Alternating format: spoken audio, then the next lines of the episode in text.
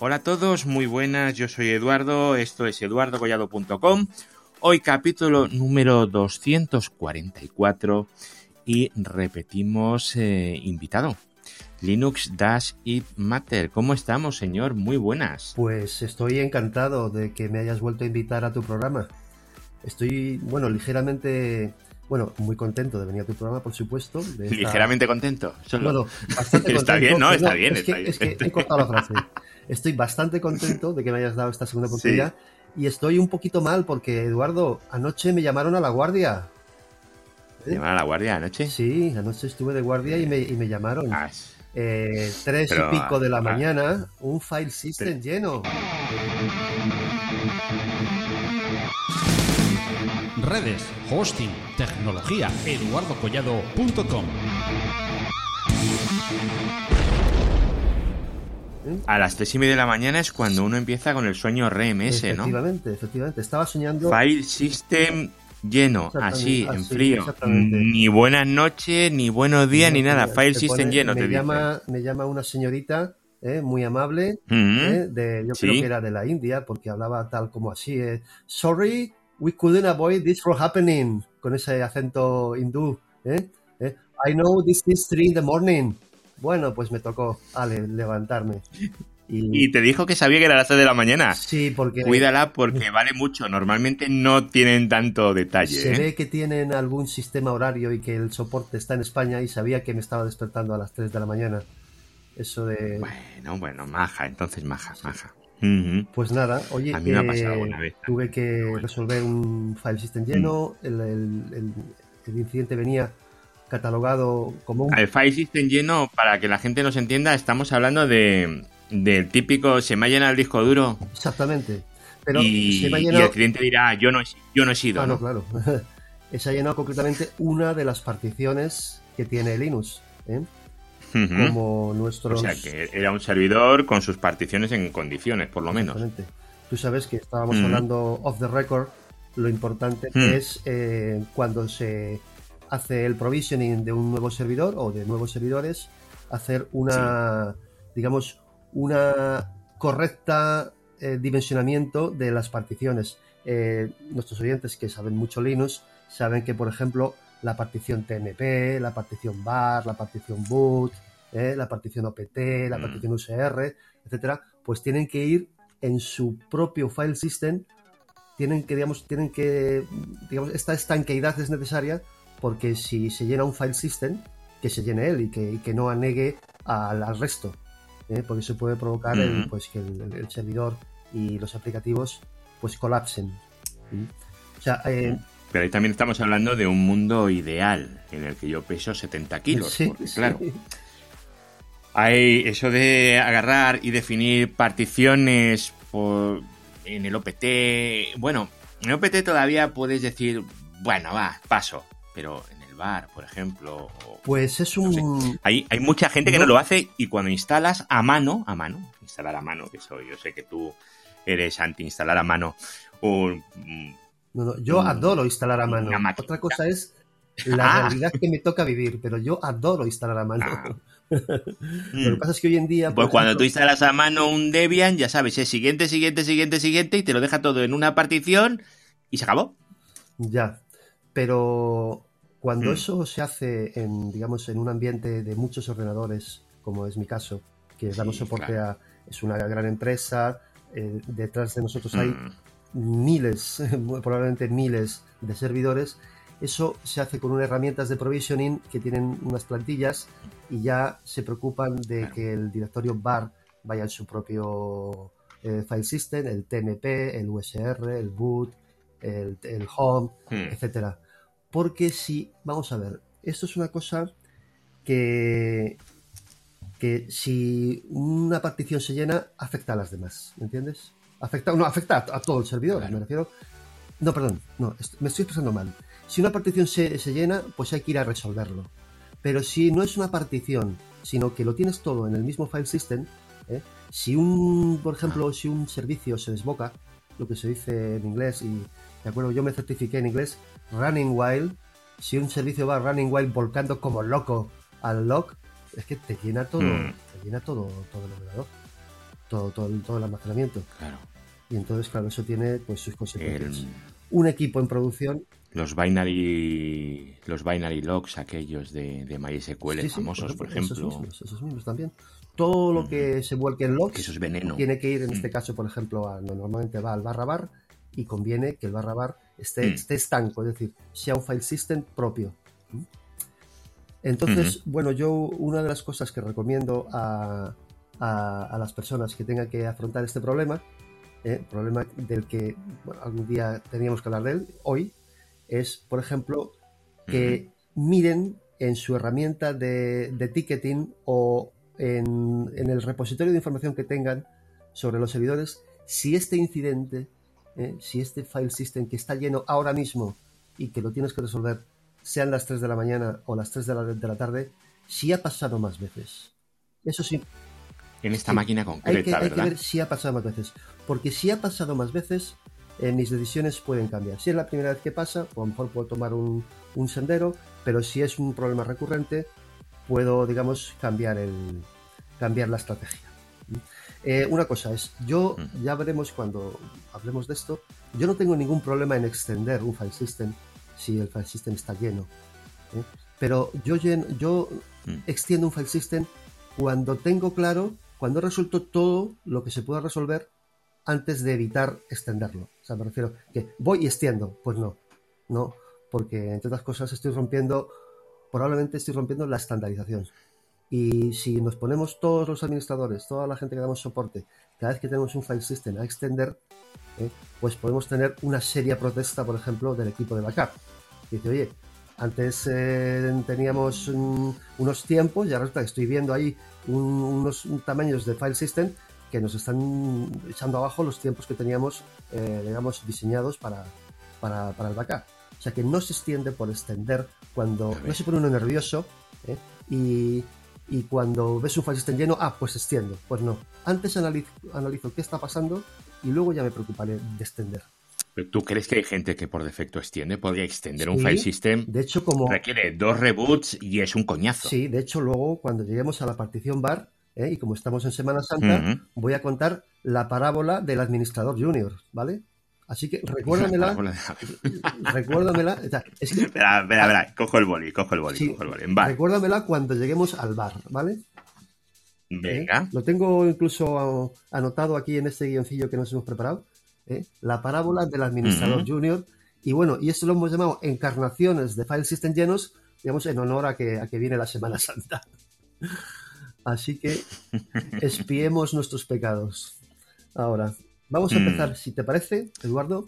Venga, va. Por una partición. Por particiones. No grandes problemas. Venga, la boot, barra boot. ¿Mm? La barra boot. Eh, esa que muchas veces la gente dice, ¡ah! 100 megas, que sobra. Esa. Exactamente. Esa, ¿no? Esa, esa. Pues resulta que la verdad es que, que se llene el boot no es que sea muy grave, la verdad, no es que sea muy grave. Pero claro, te encuentras con un pequeño problema cuando llega la, siguiente ola de parcheo, en lo que se llama en mi empresa el patching wave que le toca a este servidor, resulta que, claro, hay una cosa que se llama el precheck. El precheck es que antes de hacer el patching, mira a ver si ese equipo va a dar algún problema.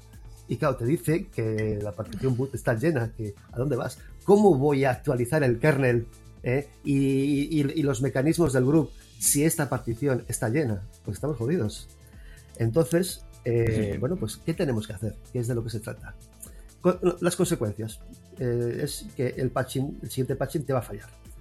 No se va a paralizar, no se va a paralizar ninguna aplicación, ningún demonio escribe ahí. Pero claro, hace poco, no sé si lo sabrás, probablemente a ti te, habrá tocado también, Eduardo, ha habido un patching de emergencia. Porque eh, Red Hat encontró un marrón tremendo en, en, el, en, no sé qué versión del kernel, pero un kernel reciente, de hace yo creo que esto ha sido hace unos dos o tres meses, ¿eh? por lo menos en mi, en mi empresa, un patching de emergencia porque era un marrón, pero un marrón gordo, ¿eh? Un marrón gordo. Entonces de repente ahí se puso todo el mundo nervioso y ¡oh! Esto hay que hacer. Entonces, en vez de esperar al patching wave, ¿eh? al turno de partición de estas máquinas, se recurrió a un partición de emergencia. Sí. Se lanza el precheck antes de parchear y ponle que de, sin exagerar, ¿eh? de 600 máquinas, a lo mejor media docena te dicen el boot está lleno. ¿Cuál es la causa de que el boot esté lleno? Bueno, pues como son tantas máquinas y hay gente que muchas manos tocándolas, eso quiere decir que está albergando más, más kernels de los que debería. ¿eh? O de los que, eh, digamos, el tamaño de esa partición cuando se planificó, se planificó para un par de kernels. Y no para media docena de kernels que a lo mejor a los usuarios de esa máquina les importan porque digamos que muchas veces arrancan desde un kernel anterior porque no les funciona X o Y y entonces hacen pruebas en este kernel sí, en este kernel no. En el kernel de hace dos, mm, a lo mejor se, retrotraen a, tres kernels para ver si, si este driver funcionaba bien, mal o regular. Yo eso no lo sé. Yo lo único que sé es que tengo que parchear esa máquina y que no puedo porque el, porque el, boot está lleno. Entonces, ¿qué se hace? Bueno, pues eh, nosotros lo que hacemos es lo siguiente. Eh, metemos, bueno, primero saber con qué kernel estoy ahora mismo. Eso es el famoso comando eh, uname "-r", ¿verdad? Hasta aquí llegamos todos. Y luego digo, bueno, eh, como quiero salir de esta, porque luego a lo mejor, como quiero salir de esta, le voy a dejar solo dos kernels, ¿vale? El, actual, el, el, que está corriendo ahora mismo y el anterior. Entonces meto en un comando, ¿eh? Que no hace falta que, bueno, esto irá en las notas del, programa. Sí, como siempre, sí. Se llama eh, Package Cleanup, bueno, Package-Cleanup, eh, eh, guion guion all kernels, guion guion con igual a 2 y menos Y. Pues significa, pues eso, Package Cleanup all kernels. Pero esto es en... Eh, sí, perdón, es en CentOS. CentOS, Red Hat, similares. Exactamente. Que son justo las que yo no toco nunca. Exactamente. Eh, bueno, yo también te digo una cosa. En lo que es en tema de grandes empresas y grandes corporaciones, como compañías de seguros, farmacéuticas, bancos, eh, Red Hat, por desgracia, ha ganado. Pero eso tiene. No, no, no por desgracia. Porque yo tampoco quiero tener polémicas. Pero ha ganado por goleada. Es que es que es. Pero porque tiene una cosa que los demás no, que en las otras ramas no ofrecen, que es una marca, un soporte y un... Sí, claro. Eso. Debian nadie te, o sea, Debian no ofrece soporte como Debian. Bueno, pero Ubuntu a través de no sé si de Canonical eh, tiene unos servicios de soporte. Canonical, sí. Pero no también también hay también hay muchos. Sí. Pero claro, luego te vienen los eh, ¿cómo se llaman estos los de las bases de datos? Oracle. Oracle, Oracle, se llaman, ¿no? Oracle. Y te dicen, no, no, esto en Red Hat Enterprise. Ya está, pues Red Hat Enterprise. Claro, claro. No, no, es que no quieren hablar tú no, quieres tú no quieres un Linux, tú quieres una base de datos. Ya, ya, ya, ya. Ya, pero digamos, si, no, si, no tienes, si no tienes su propio sistema Oracle Linux o Red Hat Enterprise, no te mm. atienden. O sea, digamos, claro, por eso, por eso hay que ponerlo. Parte digamos, del acuerdo de soporte es que tu sistema operativo subyacente sea el que ellos digan. Red Hat. Red Hat o, su, o su clon, que es eh, Oracle Linux. Bueno, pues entonces estábamos diciendo cómo, cómo desalojamos los kernels sobrantes y dejamos solo dos por ahora, ¿me entiendes? Pues con este comando, que es package cleanup, ¿eh? All eh, kernels. All kernels con dos, bueno, al menos Y para que ni siquiera me pregunte si quiero hacerlo o no quiero hacerlo. Evidentemente mm. quiero hacerlo, ¿vale? Pero este paquete, este paquete package cleanup, digamos, digamos este programa pertenece a un paquete que se llama las Yum Utils. Podrías no tenerlo instalado. Tampoco sería mucho porque pones mm. eh, el install eh, en Utils y se instala en un periquete. Pero vamos, dices, nah, no quiero instalar nada. También, ¿qué puedes hacer? Puedes recurrir al comando rpm-q kernel, ¿vale? Entonces, ¿qué, ¿qué me va a dar esto? Algo que tienen que saber nuestros oyentes es que el kernel no, bueno, además de ser ese fichero que en CentOS se llama VM Linux, bla, bla, bla, bla, bla, bla, ¿eh? es un paquete. O sea, eso, mm, eh, por, Dios bendito, que a nadie se le ocurra borrar con RM los kernels. Eso sería un auténtico disparate. ¿eh? Hay que desalojarlos con un comando de gestión de paquetes. Es decir, yo hago un, RP, una RPM menos qkernel, me dan los kernels que están ahí, y luego recurro a un yum remove y pongo los kernels que me sobran para que los borre ordenadamente. ¿Mm? No se me había ocurrido que iniciar eso con el RM. Sí, sí, sí, sí. Eh, bueno, una de las cosas que también tengo que, decir, o sea, cuando nosotros trabajamos, o sea, yo trabajo en un entorno infinito, ¿vale? Infinito de ordenadores. Las, las, em, las incidencias son infinitas, tienen, hay unos patrones de incidencia. Concretamente, cuando tengo file system llenos, tengo una especie como de argumentario ¿eh? en un directorio, lo llamo eh, file system llenos, por ejemplo, o full file systems. Y entonces ahí tengo un conjunto de herramientas que me recuerda estos comandos. Yo no me los sé de memoria, ¿eh? Para nada.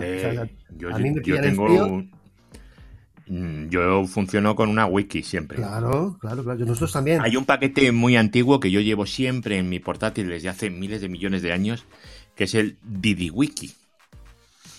Que es eh, una wiki muy, muy tontorrona, que yo tengo desde hace muchísimos años y aquí la tengo yo en el puerto 8000 que solo escucha al 127.001. Y ahí es mi blog de notas de toda la vida. Eso es lo que yo, o sea, yo correctamente uso. Usamos una wiki, ¿eh? y por ejemplo, en la wiki, digamos, os lo digo claramente porque esto no sé y me acuerdo completamente, la wiki viene explicado que en el fichero de configuración del Joom, en el eh, etc ¿vale? Una de las directivas se llama install only-limit y pongo, generalmente nosotros, el estándar es 2. Es decir, consérvame el kernel actual y el anterior. Luego, si alguien necesita más kernels, ¿eh? por la razón que sea, porque de vez en cuando reinician y se retrotraen a, kernels anteriores, no tengo ningún problema. Extiendo, pero lo justifico. Es decir, no tendría ningún problema en extender el boot de esos 100 megas miserables que suele ocupar a, por ejemplo, pues 200, 300, pues es que aquí queremos tener muchos kernels porque trabajamos mucho con, yo qué sé, con versiones anteriores de drivers. Bueno, no tengo ningún problema en extender, pero una vez que lo tenga claro. O sea, yo no extiendo en ningún file system por las buenas, porque se me ha quedado corto de espacio en un momento determinado, sino en, este caso, en el caso del boot, que es un, digamos, un incidente menor, ¿eh? digamos, no grave, pues aplico todo esto, de todos estos comandos para aligerar y luego ya a lo mejor hablo con el IT custodian de la máquina y le digo, oye, mira, que nos pasó esto, que qué pasa, que quieres más kernels, los, quieres, o a lo mejor a veces te dicen que ni siquiera saben de lo que estás hablando. Bueno, pues lo dejo así, lo dejo en dos kernels. ¿Eh? Si, te vuelve a molestar, ya, ya contactarás conmigo. ¿Vale? Pues esta es la forma de reaccionar en, eh, en CentOS. En Ubuntu, en Ubuntu el kernel sigue siendo un paquete, ¿me entiendes? Con lo cual, en caso de quererlo eh, quitar, se desinstala con la herramienta eh, DPKG, ¿me entiendes? Con lo cual hacemos el típico DPKG. Bueno, en, en, en, Ubuntu Debian el kernel se llama Linux Image y luego un conjunto de números, lo típico, la versión. La sí, la versión. Es la, versión, Y luego el patching y todo, la versión de patch, todo eso pues es igual, buscas todos los con el, un dpkg-l, tubería grep linux image, ¿me entiendes? Y bueno, le puedes añadir luego con el AWK para quedarte con el campo que quieras y ves lo que hay. Y dices, bueno, pues aquí está el actual, ahí también metes un uname-r, ves el actual y ves que hay un montón, hay un reguero de kernels tremendo y dices, oye, mira, entonces, ¿sabes lo que voy a hacer? Mm. Voy a hacer un apt remove, ¿eh? menos, bueno, sudo apt remove menos menos purge ¿eh? y el kernel que quiera ir eliminando, ¿vale? Me los cargo. Y luego, ojo, esto en Red Hat, a mí no, yo no tengo constancia, ¿vale? No, estamos en Semana Santa, ¿vale? No voy a poner la mano en la Biblia, ¿eh? Eh, pero no me suena que en Red Hat, después de hacer el June Remove kernel, haya que actualizar el grupo. Sin embargo, en Ubuntu sí. Tienes que poner después de, digamos, de quitar kernels, tienes que poner un upgrade eh, group Sí, pero hay, había, hay una herramienta que hace todo esto, ¿verdad? Sí, mira, precisamente vamos a mencionar una herramienta eh, que se llama, no sé si pronunciarlo en inglés o en... Eh, como quieras, no te preocupes. Sí. BioBoo, o sea, B-Y-O-B-U, BioBoo. BioBoo, sudo apt install BioBoo, que la podemos dejar ahí ya para, el futuro, ¿eh? para toda la vida de la máquina. Y luego puedes eh, poner este comando, sudo purge-all-kernels menos menos keep to, que es igual que antes, es decir, oye, manténme dos kernels, el actual y el anterior, que es que no quiero más. Lo que no tengo muy claro, eh, Eduardo, porque yo trabajo principalmente con CentOS, es cómo dejo esto permanente. O sea, en, el, en, el, en los CentOS, en el yum.conf, decía install only guion bajo límite igual a 2 eh, en el yum.conf colgando DTC. Hmm. En Ubuntu no tengo claro. Entonces hemos dejado, vamos a dejar en las notas del programa un, un link de estos de Ask Ubuntu, donde parece ser que viene bastante bien explicado es que si no lo extenderíamos mucho y parece ser que no es tan fácil como editar un fichero y una directiva ponerla igual a dos, sino que vemos que hay que, hay que pelearlo un poquito Sí, hay que ejecutarlo de vez en cuando. Lo que pasa es que no, ahora no, no tengo yo muy claro esto como era, no me acuerdo, no tengo por ahí apuntado, pero bueno.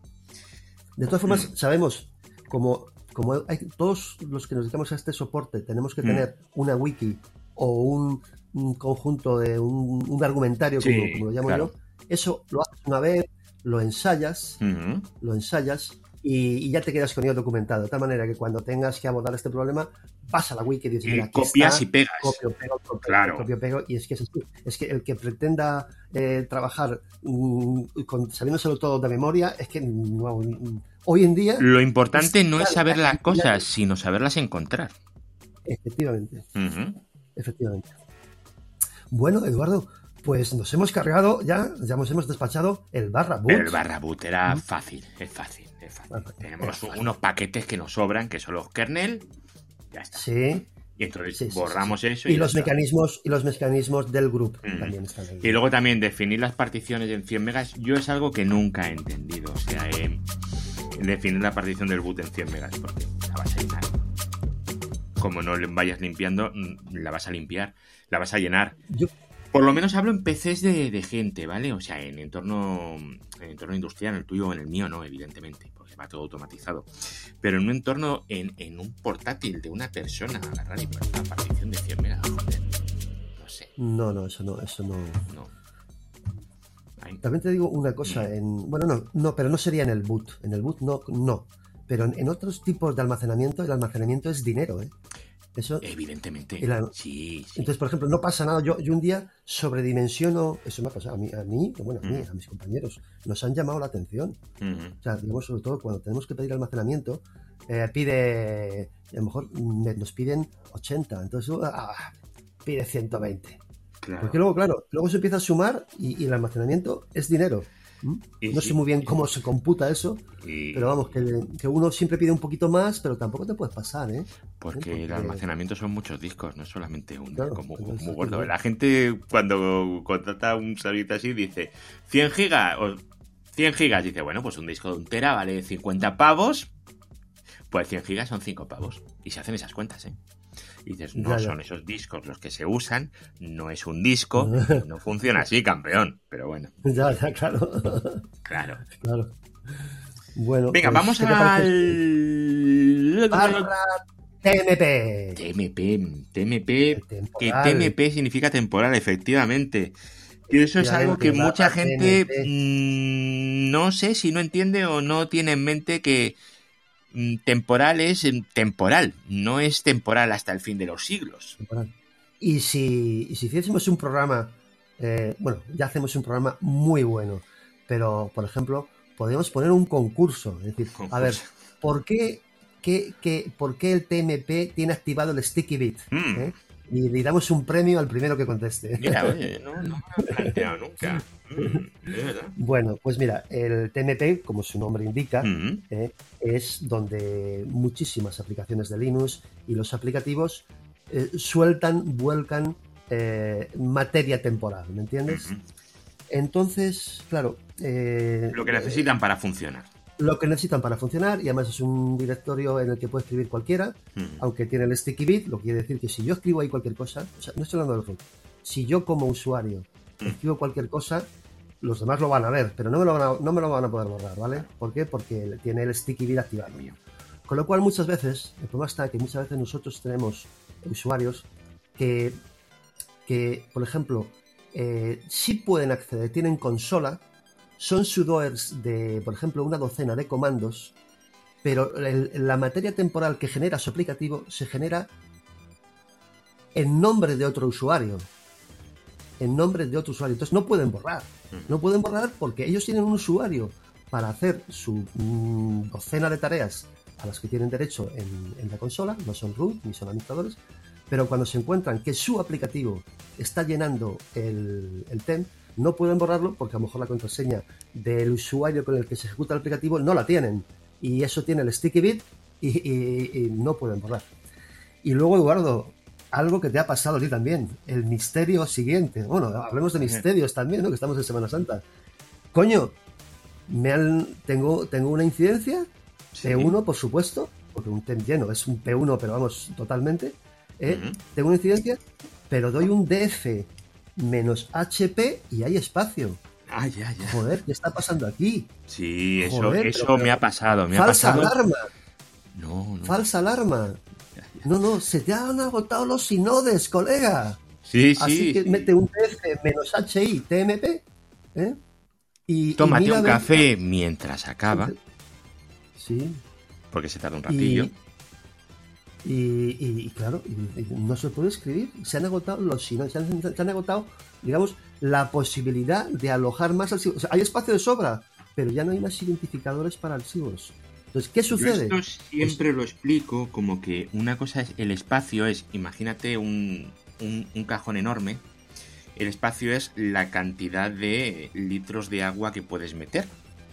Pero el agua solo lo puedes meter en 100 botellas.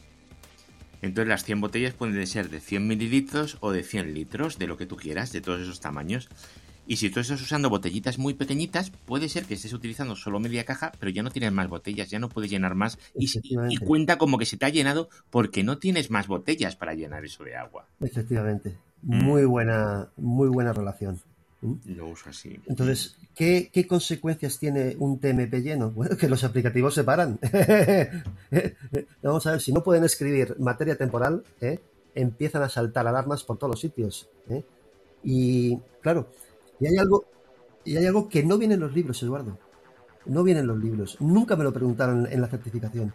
Si una máquina tiene el TMP lleno, tú haces pues generalmente es tú desde la máquina de salto, desde esa máquina desde la que tú accedes a un conjunto de máquinas, tú accedes con tu usuario y luego allí te conviertes en root.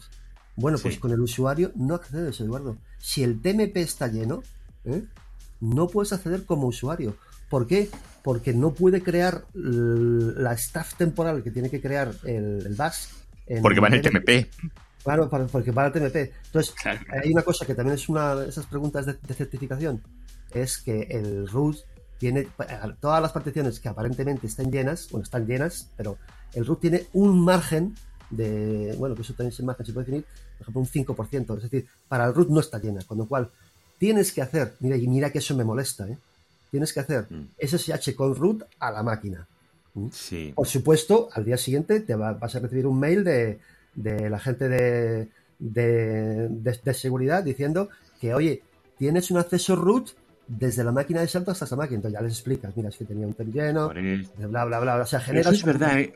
Eso hay mucha gente que no lo sabe y dice, mi máquina no está llena y no puedo hacer nada. Solo está el 95%. y dices, claro, cachondo, pero es que el 5% de ese está reservado solo para root. Un usuario normal no puede escribir ahí. Efectivamente. Por lo menos en X4 creo que era, ¿no? No, no, en X4 y en XFS. En X4 y en todos, ¿no? Pues eso, sí, eso pues sigue siendo... El, último 5% pasa con eso. Entonces te dicen, en mi entorno, en hosting, te dicen, es que todavía me queda un 5% de disco. Y dices, mm, sí, amigo, pero es que no es para ti. Ese 5% es para root. Y estoy seguro que no quieres correr tus aplicativos como root. No.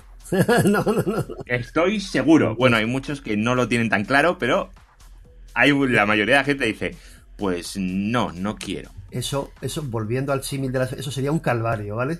Eso sería un calvario. Bueno, hay gente que hace cosas muy raras, ¿eh? Entonces, bueno. proponemos a los a, nuestros queridos oyentes un experimento. ¿eh? Mm. Iros, por ejemplo, a la partición temp, ¿vale? Mm. Y dar un df menos sí, ¿vale? df menos sí, no, df menos sí, punto. Desde el tmp. Sí, sí. ¿Vale? Y los inodos. Dime cuántos inodos puedes tener libre. Por ejemplo, 45.000 inodos o, o, lo que sea. Yo tengo usados un 2%, tengo un total de... a mí me interesan los disponibles. Los disponibles, free, ¿no? Sí. 61 millones. Bueno, pues entonces, si, hacemos que no. Ahora mismo no lo vamos a hacer, pero si hacéis un touch, touch, touch, Chile, mm. Abro llave, uno, dos puntos. Y luego, por ejemplo. 62 millones. Exactamente. Cerramos, cerramos la llave .txt. Habrás creado, ah. habrás creado eh, esos millones de ficheros de longitud cero, ¿vale? Acabas, acabas de cargarte los inodos. Ya no, ya no hay inodos. Y ahora intenta hacer un SSH como usuario desde otra máquina y te mm. llevarás la sorpresa. No puedes acceder. Lo haces como root y sí puedes acceder. ¿Mm? Y yo no lo voy a hacer porque tú y yo dejaríamos de hablar. Efectivamente, Claro. Eh, qué bueno. Bueno, pues entonces, eh, vamos a ver, ¿cómo luchamos contra esto? ¿Mm?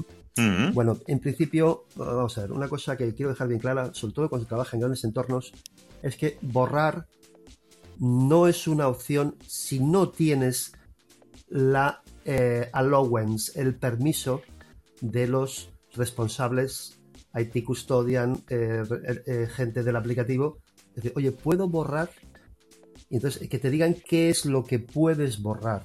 Porque, escúchame, si tú dices, bueno, es el TEMS, ahí escribe todo el mundo ahí, ahí todo, está ahí todo de cualquier manera, bueno, borro el, Oracle, por ejemplo, por las transacciones. el, Oracle ha escrito ahí algo y luego va a buscarlo. Y dice, no está, ¡pum!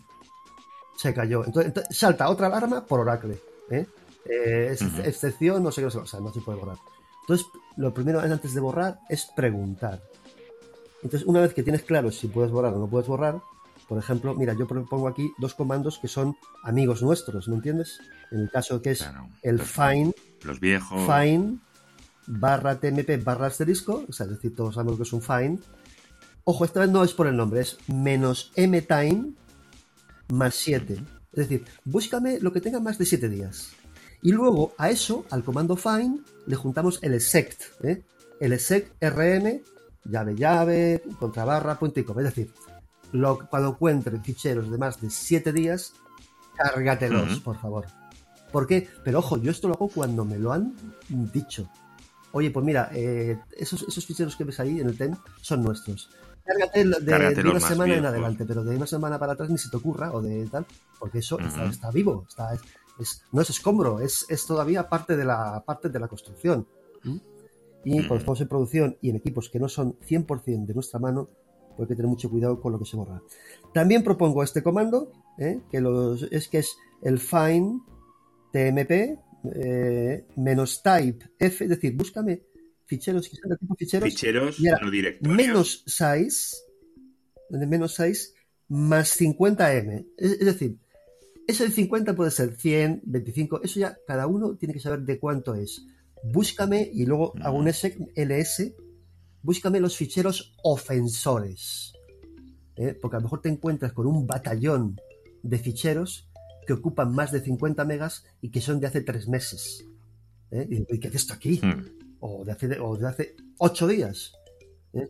Entonces ya recurro al comando que hemos dicho antes, es decir, venga, borro. Borrar. borro. Find es un, es un comando. De, find se puede. No, podemos estar hmm. hablando como todo el día, ¿me entiendes? O sea, tiene, bueno, tiene unas cosas hmm. súper misteriosas. El find Find, set, hay una serie de comandos que, son. Vamos, le sacas partido eh, bueno, y ves cosas en internet de compañeros que se hmm. dedican a dejar su información, dejan cosas buenísimas, ¿eh? golpes de ingenio francamente geniales. Eh, bueno, hay, vamos a poner también un, también el si hemos quedado que siempre que hay un incidente de file system lleno tenemos que ver lo que se llama en la herramienta de tickets ticketing, ya sea Remedy, em, lo que sea, Remedy o ServiceNow o la que tengas, incidents related, ¿eh? es decir, incidentes relacionados con esta máquina. Este, este incidente es recurrente. Sí, es, recurrente. ah, es recurrente. O sea, esto está, me ha pasado a mí ahora y le está pasando a compañeros continuamente. Entonces, yo ya visto lo visto y hablando con la gente del aplicativo, yo ya no tengo ningún problema en extender, pero cuando lo tengo claro, ¿me entiendes? Ya me doy cuenta de que ese TMP, cuando se hizo el provisioning, por ejemplo, son 10, 10 gigas, pero mira, con 10 gigas no nos apañamos. Se definió mal. También, eh, también, por ejemplo, a lo mejor puedo probar, antes de extender, puedo probar a cambiar la frecuencia de limpieza de ese TMP, que eso está también documentado. Hemos puesto mm. también ahí en las notas del programa una página de muy buena calidad, decir, oye, mira, quiero, quiero aumentar la frecuencia de limpieza del TMP porque no me apetece extender. ¿eh? no me apetece extender. Digamos que vamos a ver si con esto se soluciona, ¿eh? porque extender hemos quedado que, es lo último. Aunque al final, Eduardo, al final vamos a extender, ¿eh?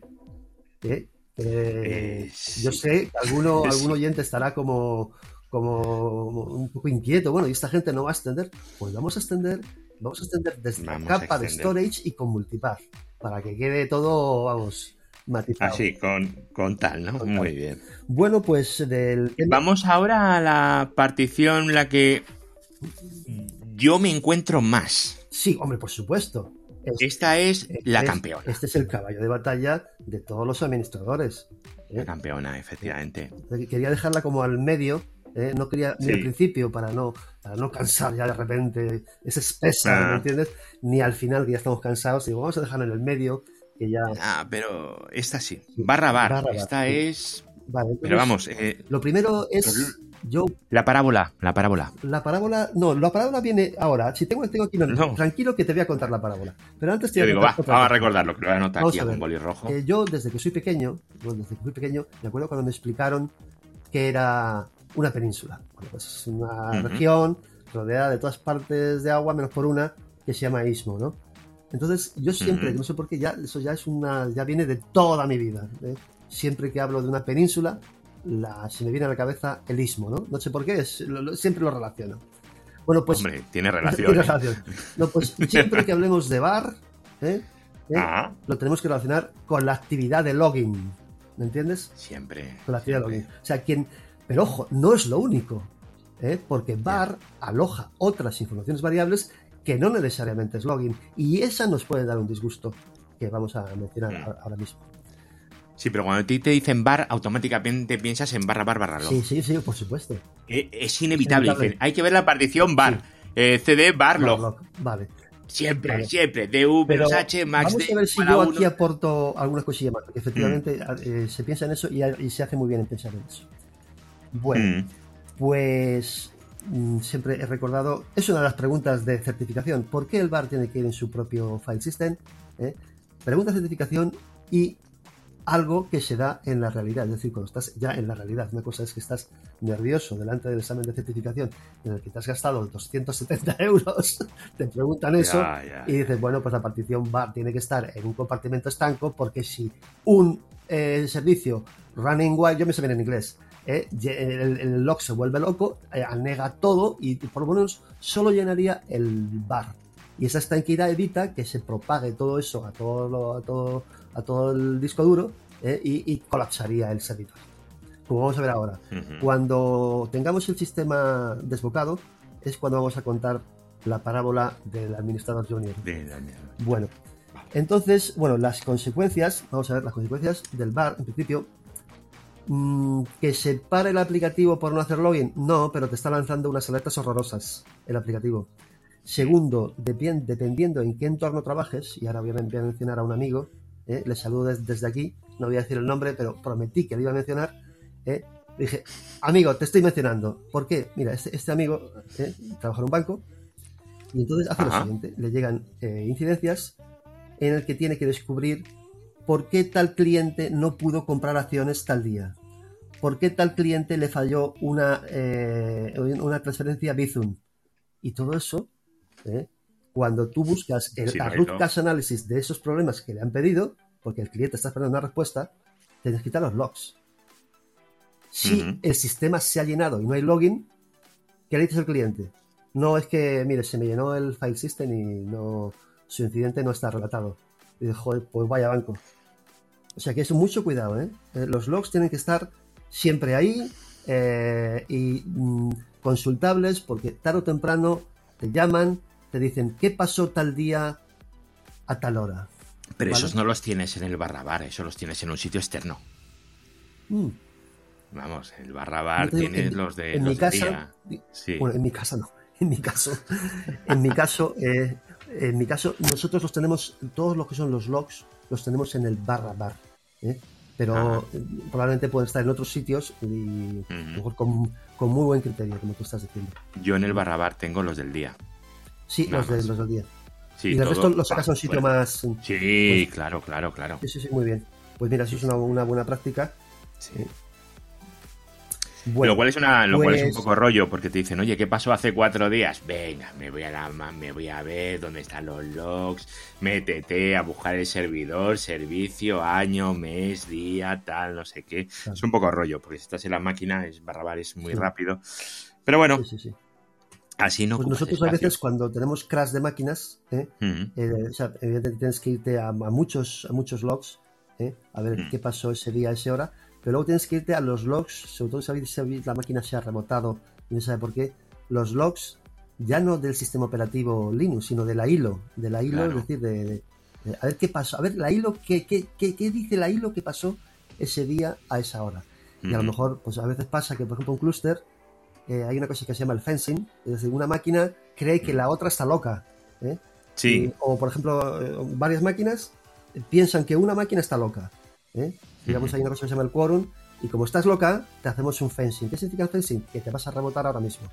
Y eso, fíjate, lo delatan los logs de Linux, pero lo delata también eh, los logs de la ILO. ¿Y sabes por qué? Porque dicen, se ha presionado el botón de power off. Una mierda, nadie ha presionado el botón de power off. Pero es a la, ver, la, ILO, la ILO, para que la gente lo sepa, estamos hablando de, bueno, a ver, ILO, DRAC, los de IBM no sé cómo se llaman, bueno, cada uno tiene el suyo, es, em, es esa tarjetita externa donde tú te conectas y puedes encender el ordenador, el servidor, apagarlo, tienen un KVM también, o sea, un KVM pero no de virtualización, sino de teclado, eh, vídeo y mouse, creo que es, ¿no? Keyboard, video y mouse para poder hacerlas, para poder trabajar como si estuvieras trabajando en local en la máquina y apagar la máquina, porque si solo puedes hacer por SSH, y apagas la máquina, tú no puedes entrar en la BIOS, por ejemplo. Entonces todo eso lo haces vía hilo. O DRAC o vía lo que sea. ¿DRAC eh, qué es? ¿De, Dell? Dell, sí. Dell, Remote Access Controller, ¿puede ser? No sé. Sí, sí, pero vamos, quiero decir que el hilo es HP como... Hilo es HP, es tal, Supermicro, no sé cómo se llama. Y, todo consiste, para que nuestros oyentes lo sepan, todo consiste en que si la máquina no te responde, la máquina está, en, mm. como he dicho antes, en Mumbai, te da igual donde esté, pero luego tienes en la herramienta, en la CMDB o en mm. hojas de cálculo donde lo tengas, tienes la dirección de la hilo. Entonces te, conectas a la hilo, usuario, contraseña, y es como si, estuviera, como mm. si hubieras bajado el CPD, ¿eh? ¿A ti te ha, tocado, Eduardo, de bajar un CPD con el, con el carrito? Con el carrito, el carrito que sí me ha tocado, tú que Con el ratón y el monitor. Llegas a la máquina, te colocas delante de ella, pinchas el teclado, pinchas el ratón, pinchas el monitor y ya tienes como la máquina delante. Bueno, la hilo es, eh, bueno, además de muchas más cosas, es tenga usted la máquina delante, ¿eh? ¿entiendes? Y luego tiene también un, tiene un entorno en el cual te alarma de cosas que puedan pasar. De, oye, el almacenamiento está chungo, ¿eh? Aquí me está diciendo... Sí, porque tú ves la, tú ves la, consola, tú estás viendo la consola como si estuvieras conectado ahí localmente. Exactamente. Y lo del carrito, déjame hacer un inciso aquí. Cuando os den un carrito en un, en un CPD, se llama así, por favor, dame un carrito y te dan un carrito. El carrito se llama carrito, ¿vale? Tienes eh, un ratón, un teclado, que bueno, a día de hoy el USB funciona en todas partes, pero tened mucho cuidado con el cable del monitor, el cable de red digo de red, de, red de alimentación. Porque los racks normalmente no tienen los mismos enchufes que tú tienes en tu casa. Entonces, eh, mm, vigila un poco porque a lo mejor te toca pasear mucho.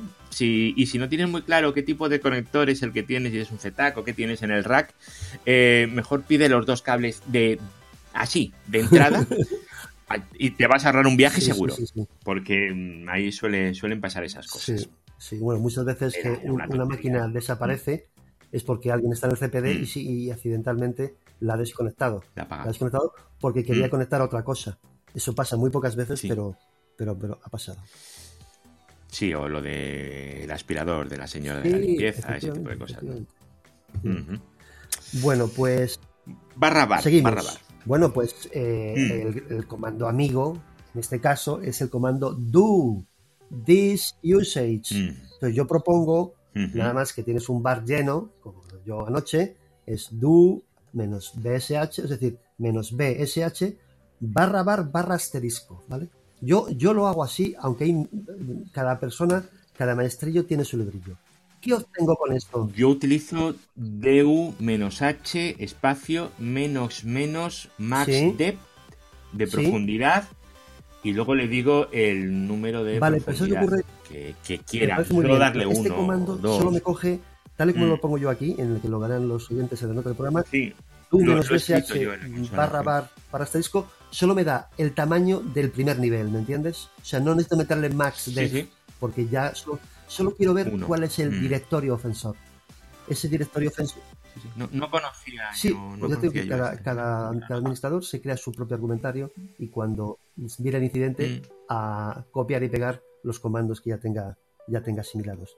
Entonces esto me da, digamos, el, digamos, me hace un, summary de, los directorios de ese, nivel bajo bar y ves cuál es el fichero ofensor, que muchas veces es el log, ¿me entiendes? Muchas veces es el log. Pero otras veces no es el log, porque en el barra barra hay más cosas, ¿vale? Entonces hay otro comando mm. que, es, por ejemplo, el find barra bar barra, bueno, el directorio que se ponga, he puesto directorio. El de antes, el mismo find, que antes. bar directorio menos type f menos 6 más 200. Es decir, encuéntrame, encuéntrame de bar directorio hacia abajo, ¿eh? Eh, ficheros tipo type F, ficheros que ocupen, yo he puesto ahí más 200, pero ya cada uno en su, en su día a día sabrá mm, a cuánto puede ascender la ofensa. ¿eh? Pues más 100, más, más 500. A mí me suena que cuando pasa esto se crean ficheros de 200 y pico megas, pues entonces venga, pongo más 200. Pero el que sepa que es de medio giga, pues que ponga más 500 y eso ya dependiendo de cada uno. De tal manera que sabes, sabes, vale, tienes el bar lleno. Entonces, eh, mm, al, dar ese primer comando de do menos bsh barra barra barra asterisco, sabes cuál es el directorio, de cierta manera, ofensor. ¿eh? Y luego, a partir del ofensor, puedes descubrir quién es la aplicación ofensora. Eso luego ya en función. muchas veces era log, sí, pero no siempre. ¿Vale? Entonces, eh, en función de eso, ya pues tomas unas decisiones. Luego, otra cosa. Estamos muy cerca de la parábola del, del, del, administrador junior. Vamos a lo siguiente. Eh, vamos a suponer que es el log. Que digamos, el log está desbocado. O sea, el fichero log, cuando haces ese comando, dice, 8 eh, eh, gigas, 8 gigas barra log. No es normal. Si esto normalmente suele estar en uno y medio o tal o cual. Mm. Yo qué sé, me he ido a Incidents Related y esto no ha pasado nunca. Aquí se ha desbocado un, un, demonio, está volcando como loco. aquí está pasando algo. Entonces lo que hago es hacer el tail menos f bar log syslog en Ubuntu messages en CentOS, ¿vale? ¿Y qué veo? Pues veo, veo el fichero bar log messages o bar log syslog y las entradas recientes. Entonces, ¿qué puedes ver? Que de vez en cuando entra una cosilla, ¿eh? Entra una cosilla. ¿O qué puedes ver, Eduardo? Que eso está loco loco poseído. Lo, que ves, lo que. Si tú ves muchas líneas que pasan muy rápidas y que no eres capaz de leerlas, ese, ese, ese hay un demonio, ahí hay un demonio, nunca mejor dicho, mira, Semana Santa, hay un demonio poseído, ¿eh? Está volcando como loco, como loco, ¿eh? sobre el, sobre, en este caso, sobre el bar log messages. Y eso te lo delata el el tail menos F. Tienes que ver, que ver ahí qué está pasando. Claro. Y entonces ahora vamos a la parábola. Pero normalmente cuando buscas el fichero, ves que un fichero es más grande y ya le haces el tail menos F directamente. claro. Pues solo da la experiencia. Entonces vamos a la parábola del administrador junior. Venga, va. Eh, eh, ¿Cómo se dice? En aquellos tiempos. once upon a time. once upon a time. Bueno, pues llaman al administrador junior a las 2 de la mañana y dice, joder, mi primer P1. Madre mía, qué maravilla. Eh, ah, mira, ve, lo, que, lo tiene asignado eh, y lo abre y dice, un bar lleno. Entonces, ve que en el bar eh, mm, está lleno pero cuando da el VG Display o el VGS, ve que tiene margen para extender. ¿eh? Entonces dice, bueno, le voy a poner 2 gigas más, yo qué sé, o 5 gigas más. Entonces hace todo, hace todo el mecanismo de extensión que vamos a explicar al final, ¿vale? Y mm. entonces ve que ya tiene espacio, cierra el ticket y se va a la cama. ¿eh? Se, mete, se mete entre la cama, se tapa y empieza a decir, joder, soy un crack. ¿eh? Mi primer T1 lo he resuelto. Esto ya serían las 2 y 20 de la mañana. Se ha tardado 20 minutos en hacer la extensión. Y a los 10 minutos. A los 4 de la mañana le vuelve a sonar el teléfono. Normal. Le vuelve a sonar el teléfono. Coño, el mismo incidente. Sorpresa. Coño, el mismo incidente. Claro, pero entonces, ya, ya recuerda cuando estudió, cuando se certificó y tal, que el tail-f ¿eh? de, de probablemente le va a decir qué es lo que está entrando y a qué velocidad está entrando. Y entonces ve que hay un, aplicativo o lo que sea que está volcando por ahí con locura. Con locura. Con lo cual, claro, él no puede con ello. Digamos que es, una gran promesa, pero no puede con ello. Tiene que llamar a, tiene que escalarlo. Se levanta ¿eh? la siguiente línea de soporte con un cabreo, pero de cojones, ¿eh? A ver qué cojones está pasando, a ver qué pasa contigo. Tú eres nuevo, ¿no? Sí, sí, soy nuevo, soy nuevo. A ver qué pasa. Lo ve y dice, esto hay que hablar con la gente del, aplicativo. No se puede parar el resist log porque está haciendo, está, yo no puedo parar el, demonio resist log porque está haciendo login de otras cosas que luego, luego si desaparecen, luego pasa lo que pasa. ¿eh? ¿Por qué no pudo hacer esa transferencia a Bizum? ¿Por qué no pudo comprar acciones? ¿Por qué no pudo sacar dinero del cajero? Entonces, el, administrador senior le dice, mira, vas a hacer lo siguiente, chico. A ver, jovencito, vas a hacer lo siguiente. Te vas a meter en el rsyslog.conf, ¿vale? Y teniendo en cuenta que los mensajes recurrentes y absolutamente desbocados son siempre, por ejemplo, Basis System y Breakpoint Reached, ¿eh? vas a, editar el fichero etc y en, debajo de una línea que va a estar ahí, que tú no tienes que poner, que se llama rules, rules vas a poner dos puntos, msg, coma, contains, coma, y el, el mensaje ofensor, basis, basis system. Y luego hay que acabar con una virgul, ¿cómo se dice? ¿Virguliña o virgulilla? Mm, no lo sé, yo siempre digo la tilde de la ñ. La, tilde, virgulilla. Nunca he sabido cómo se llama esto. Y luego vas a poner también msg, contains, breakpoint reach, que eso, vamos, está volcándose, vamos, de forma absolutamente desmesurada. Salimos guardando el fichero rsyslog.conf, ¿vale? Y tenemos que hacer un reload o un restart del, del, del, syslog, ya sea si es una máquina eh, tipo service rsyslog restart o si es una máquina ya más moderna, hmm. systemctl restart rsyslog.service, ¿vale? Y entonces, bueno, aquí vuelvo a animar a los, a los administradores nuestros oyentes, a que cada uno tiene que saberse cómo purgar eh, estos mensajes en su sistema de login, ya sea el antiguo syslog, que tampoco es tan antiguo, mm. rsyslog, syslog New Generation o el Journal D. Entonces cada uno tiene que saber cómo resolver ese problema.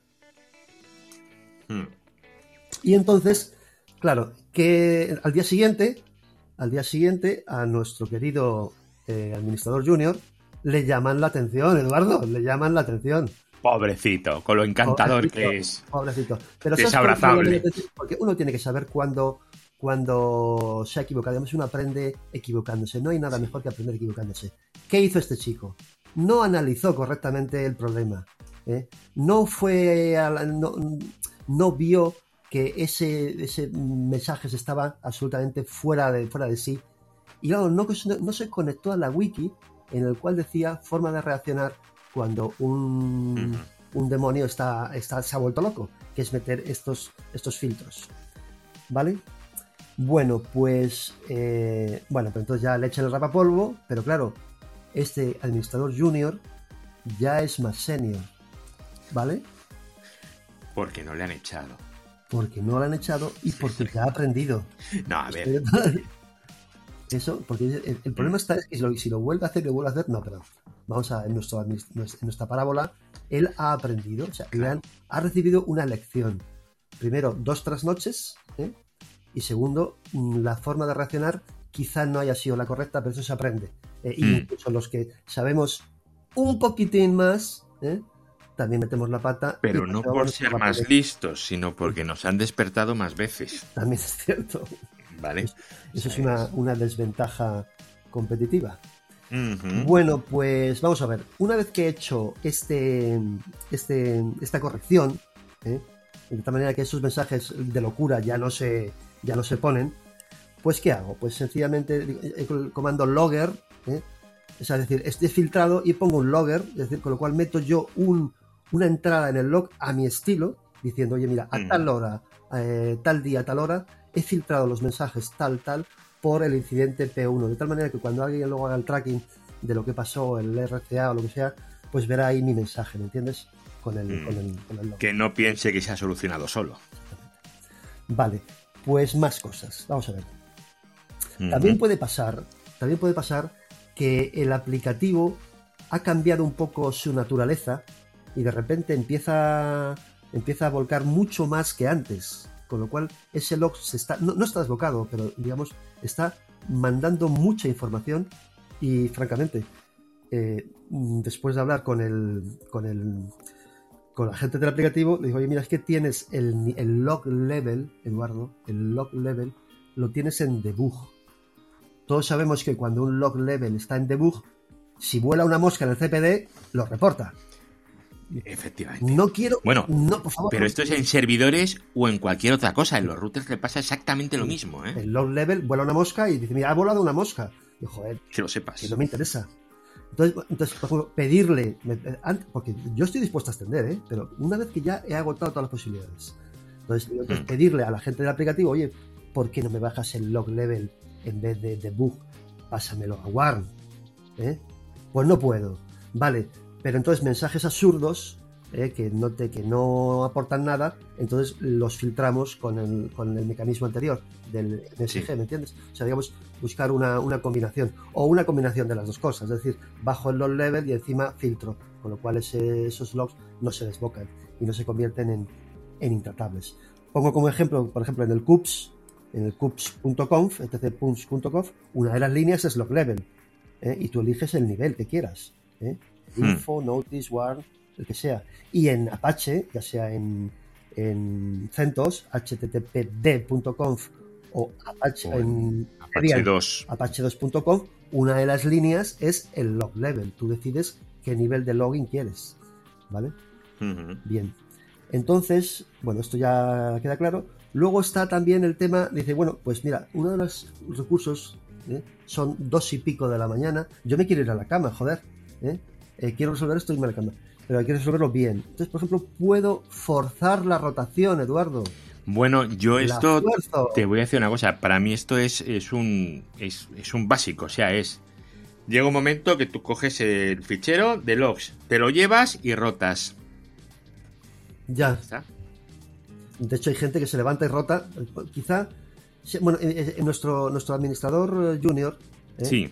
si hubiera rotado, se hubiera encontrado con el mismo problema, porque el fichero está desbocado. ¿eh? Claro, sí. Pero, si el fichero no está desbocado. para no tener ficheros que duren y duren y duren. Claro, claro. Entonces, digamos, ya se, se, fuerza la rotación. Entonces, por ejemplo, en el directorio etc logrotate.d, si damos un ls, ¿qué nos encontramos? pues por ejemplo con CUPS, Syslog, por ejemplo, pongo aquí por ejemplo Cebix Agent, Centrify DC y uno caso que me he inventado yo que es Share Example, ¿vale? ¿Y qué hay dentro de estos ficheros que cuelgan de etc logrotate.d? Pues están las reglas de rotación. Las reglas de rotación, es decir, yo hago un cat de etc logrotate.share example, que lo puesto yo como ejemplo, y ¿qué veo? Veo el camino completo, var directory logsample.log, abro llave y me encuentro cosas como size 50, copy truncate, create 700 usuario y grupo propietario, rotate 4, rotate 4, es decir, quiero cuatro versiones, la actual y cuatro versiones. ¿eh? Rotate 4, weekly, házmelo semanalmente, compress, comprímemelo, ¿eh? y luego a lo mejor me hace falta hacer un ejecutar un mini script de cuando rote, que es el famoso post-rotate, que está entre post-rotate y en script. Eso ya son conceptos de los rotate que tampoco vamos a aburrir aquí a, hmm. nuestros, a nuestros oyentes, ¿vale? Es decir, eh, también puedo meterme ahí dentro, ¿eh? Porque si, el, si, si es recurrente, yo puedo, a lo mejor se le ha olvidado poner compress, a quien haya hecho eso. Si hmm. el rotate 4 pues oye, no, a mejor rotate 10, oye, pues mira, no te conformas con un poquito menos, porque esto me está llenando el, me está llenando el, file system. Eh, yo que sé, puedo recurrir a muchas cosas, ¿me entiendes? Hmm. Entonces, ¿cómo fuerzo el rotado? Rotado. Bueno, pues una vez que ya he descubierto el demonio ofensor, que en este caso es el, el, SRV example, por ejemplo, pues doy log rotate menos f de force menos v de verboso barra etc barra log rotate barra y el fichero que hemos mencionado antes, srv example. Y doy un intro y luego, esto tampoco viene en los libros. ¿No es instantáneo? No. No. Tienes que esperarte, aunque te quieras ir a la cama, ¿eh? tienes que esperar un ratito. Tienes que esperar un ratito. Porque no pretendas que después de hacer esto y que salgan todos ahí te va a salir un montón de cómo es verboso, ahí vas a ver errores, no errores, aciertos. Y después de un ratito ya te creas un df menos HP ¿eh? Eh, y ya, pues, mm, si quieres pones un grep al, barra bar a ver cómo está. Pues todavía sigue lleno. Me voy a esperar todavía un ratito más. Porque muchas veces, y esto es una realidad que muchas veces, funciona. Después de un rato, anda, 36%, estupendo. Pues mira, cierro. Incident Relate, está pasando cada poco. Bueno, pues mañana hablo con la persona a ver si hacemos una extensión que no tendría ningún problema. Que también me puede ocurrir que, este lo rotate me falla. Eduardo, estoy, estoy agobiado, me quiero ir a la cama y me ha fallado. No tengo margen. Lo último es, es extender, no quiero extender. Hmm. Bueno, pues ¿a qué recurro? Esto ya es trabajo sucio, ¿vale, Eduardo? Trabajo sucio. Hmm. Yo he puesto como ejemplo, cada uno que lo extrapole a su entorno, el bar crash. ¿Qué es el bar crash? El bar crash es un directorio que está para cuando la máquina hace para bluff, hace el dumping ahí, ¿eh? hmm. y, se crea un fichero gordísimo, ¿eh? y ese fichero es el que te reclama Red Hat como le sabes una incidencia. ¿Entiendes? Claro. Hmm. eh, yo veo 500 gigas, digo, joder, ¿qué más le darán 500, 495 que 500? Pues sin eso no puedes abrir el ticket. Entonces hago lo siguiente, hago lo siguiente. le voy a robar como ese bar crash Ojo, yo no puedo robar de cualquier montaje que pertenezca al mismo grupo de volúmenes, ¿no? Porque a lo mejor ese file system está ocupado. Eso lo delata un lsoft o un este, este, solo está ahí por si se produce un crash, con lo cual, si doy un, un lsoft o, un muser, me dice que no hay ningún proceso usándolo. Pues estupendo, lo desmonto ¿eh? y con dos huevos reduzco Reducir es muy peligroso en producción. Eh, a, mí me da, a mí me da miedo, ¿eh? Es un yuyu. Uh. Pero en este concretamente, en este directorio, que es un directorio solo para que vuelque ahí. Sí, ahí te da igual, ahí te da igual. Ahí, y generalmente, oye, eso sí, es una cosa.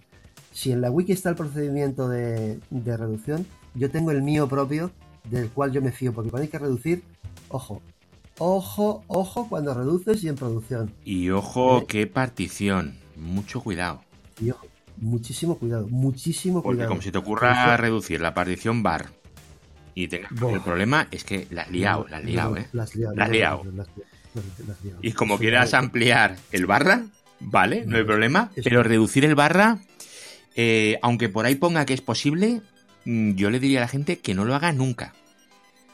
Ya, ya, ya. Nunca, el barra, nunca, nunca. Amplía lo que quieras, pero nunca reduzcas. Yo en este caso digo, ya, tengo que ya tengo que verme yo muy apurado, ¿eh? para reducir. Pero en este caso, como es el bar crash, que cada, cada, administrador, cada uno de nuestros oyentes lo extrapolará a su propia circunstancia, pues nosotros tenemos el directorio, por ejemplo, es un directorio de uploads. Eso, eso ahí no hay ningún aplicativo usándolo. Sencillamente que la gente sube cosas y lo deja ahí. Pues mira, pues está montado en el mismo, viene del mismo grupo de volúmenes.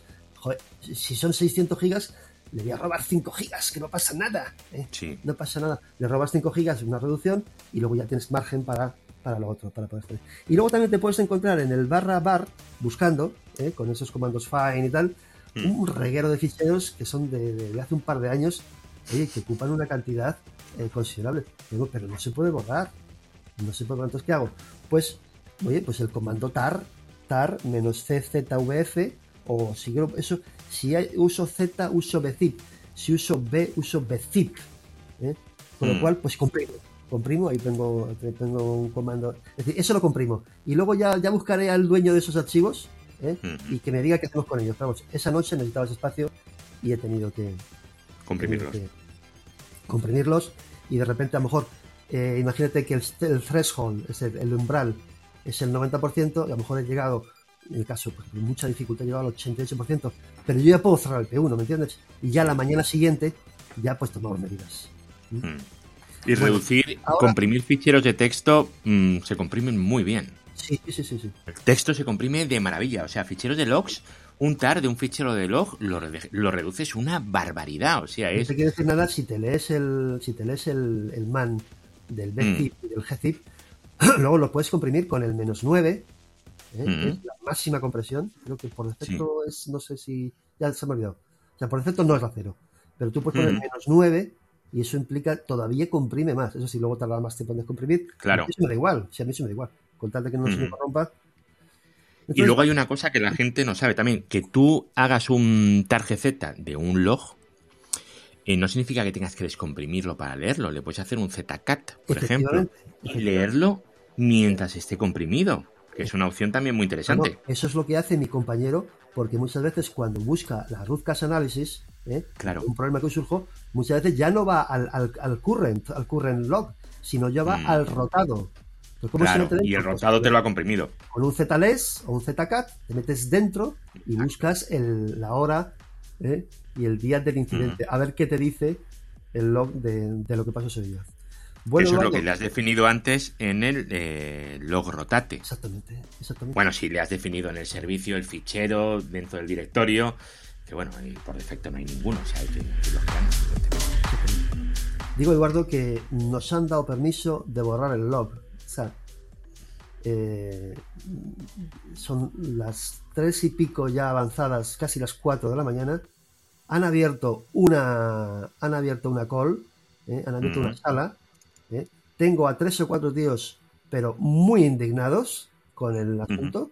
Uno de ellos me dice que mañana tienen que salir 1.500 catéteres a diferentes hospitales y que si esto no se soluciona, que, vamos, que, van a rodar cabezas.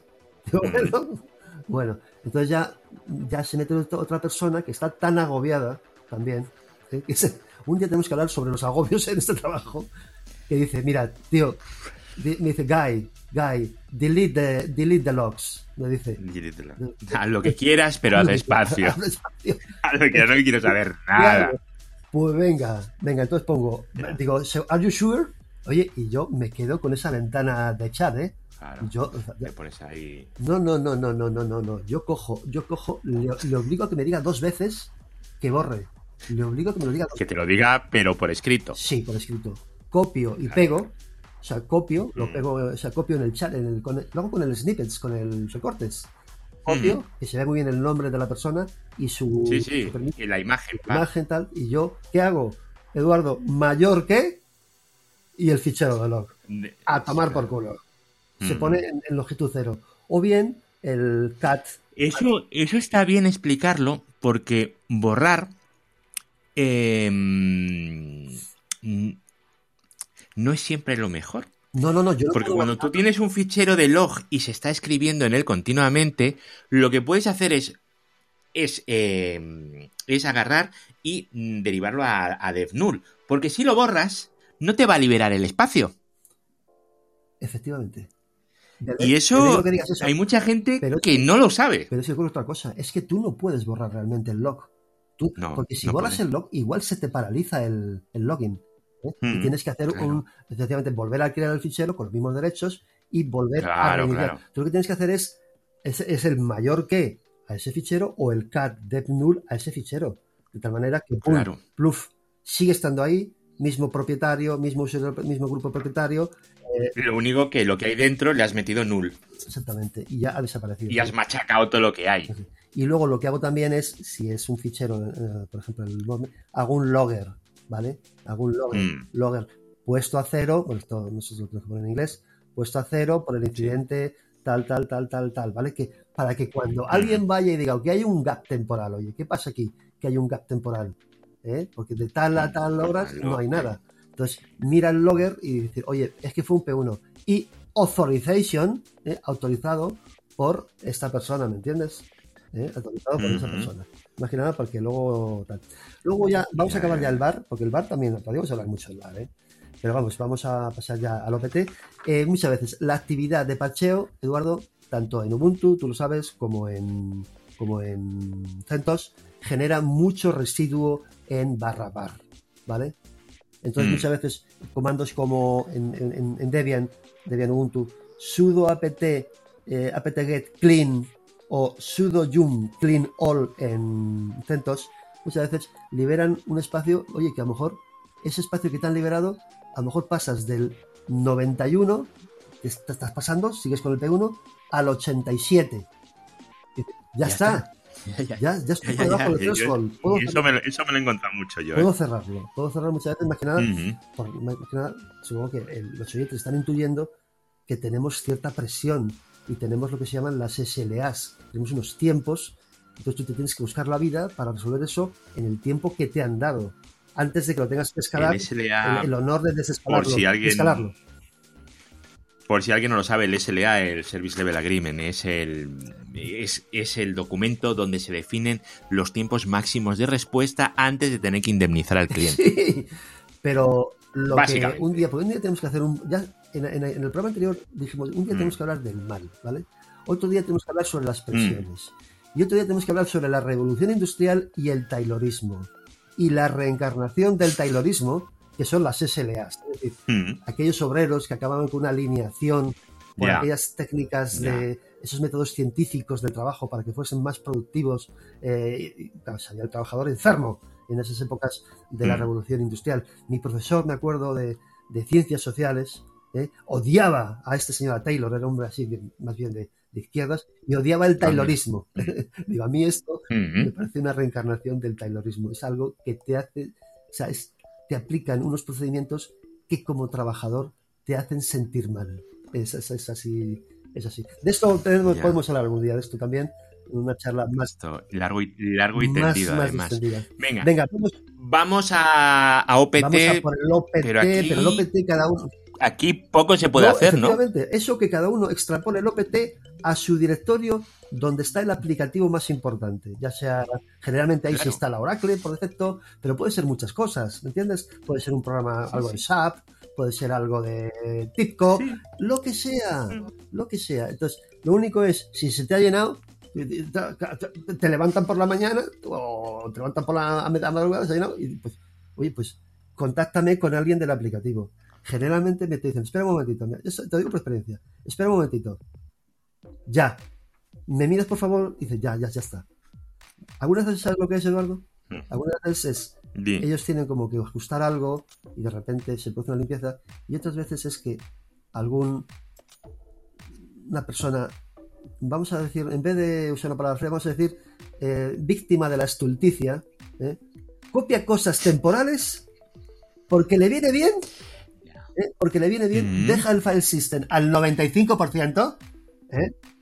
Sí. Y, dice, bueno, mañana lo borro, y unos cojones. Mañana lo borro, mañana, ¡pum! La herramienta de monitoring ve que está al 95%, dos y pico de la mañana, y te despiertan. Joder, tío, no me hagas esas mm. cosas. Claro, y luego lo ves, ves ahí un, montón de tarbals. ¿Qué haces? eso? Si eso, eso. ¡Ay, perdona! Bueno, también es cierto que hay veces que, ojo, el aplicativo, a mí hay veces que a mí me ha pasado que el aplicativo se ha desbocado y ha agotado los iconos en OPT. Los iconos no, los, los inodos. Los inodos. sí, sí, te he entendido. Eso me ha pasado. Pero no puedes hacer ah. nada, porque tú no puedes borrar nada. Eso tienes que llamar a la gente del aplicativo y decirle, mira, mira a ver qué haces. Yo no puedo hacer nada. ¿eh? Digamos, es una partición muy importante, va a generar muchas alarmas, ¿eh? Pero cuando pase algo, lo único que te puedes limitar es a contactar con los responsables del aplicativo y que ellos, con los recursos que tengan, hagan la limpieza. Hmm. No puede ser otra cosa. Ahí es que poco. Ahí eh, luego al final extendemos. Tengo ahí. Al final tengo una, extensión. Hmm. Vamos con el barra home. En un servidor ahí no debería haber.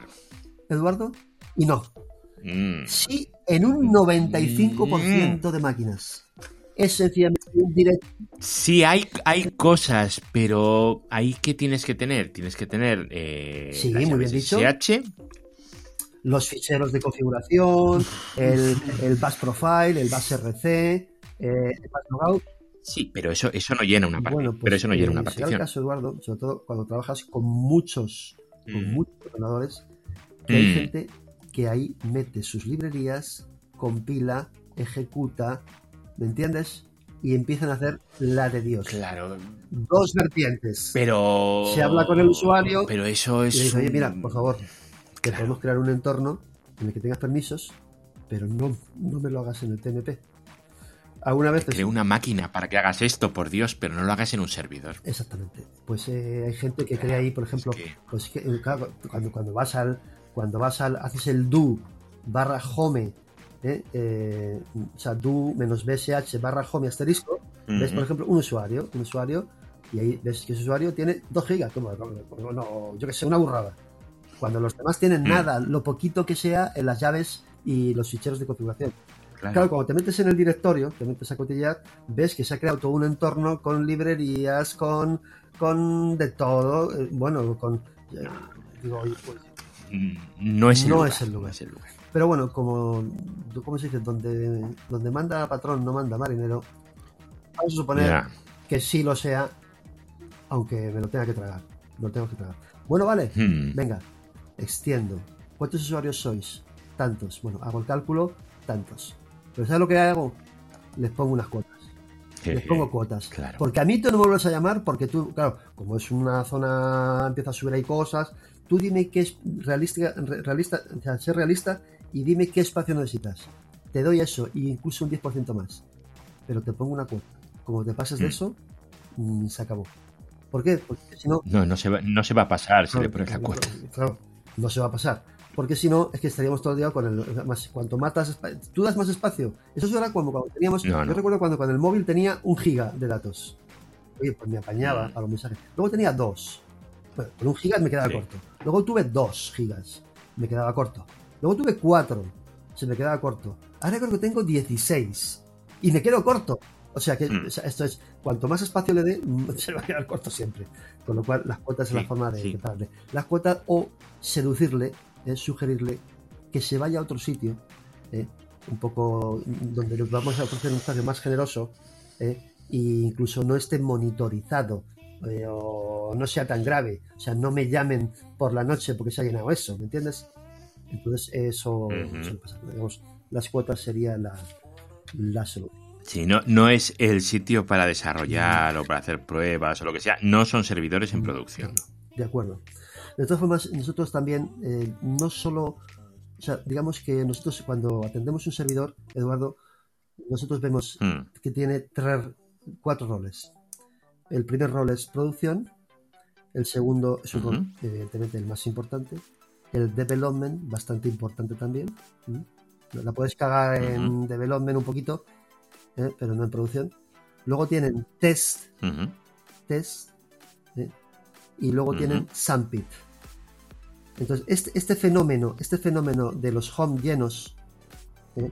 te los encuentras en test y en Sampit. Sampit es como la, máquina mínima, la máquina. Bueno, el, usuario hace lo que le dé la gana con ella. Es más, si salta una alarma, eh, tenemos casi cinco días para resolverla, o, yo qué sé.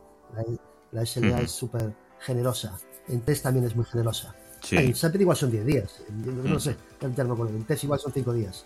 Ya en development ya es, no hay que resolverla con cierta rapidez y en producción, bueno, pues hay que decir tiene. ya, ya, Producciones ya. ¿Vale? Entonces, mm. eh, tengo antes de. Antes de. No, eh, vamos a extender, Eduardo, ¿vale? Porque he estado todo, el programa eh, evitando extender, que no, que, que, yo extiendo y que extiendo con cariño. Pero extiendo con cariño cuando ya he agotado todas las posibilidades, ¿vale? Pues venga, vamos a extender. Y teniendo en cuenta que extender no digo que sea fácil, pero factible, pero ah. reducir, aunque ponga por ahí que se puede. No, eh, vamos a ver, LVM es una tecnología maravillosa, ¿eh? mm. pero LVM 2, estamos hablando de 2, no tiene resuelto, tiene resuelto, no tiene resuelto al 100% la reducción.